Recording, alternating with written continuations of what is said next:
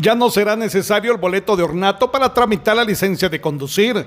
Mediante un comunicado, el Ministerio de Gobernación y el Departamento de Tránsito de la Policía Nacional Civil indican que a partir de este 29 de abril no será necesario el boleto de ornato para trámites en centros de emisión de licencias de conducir. Desde Emisoras Unidas Quiche reportó Carlos Recinos, primera en noticias, primera en deportes.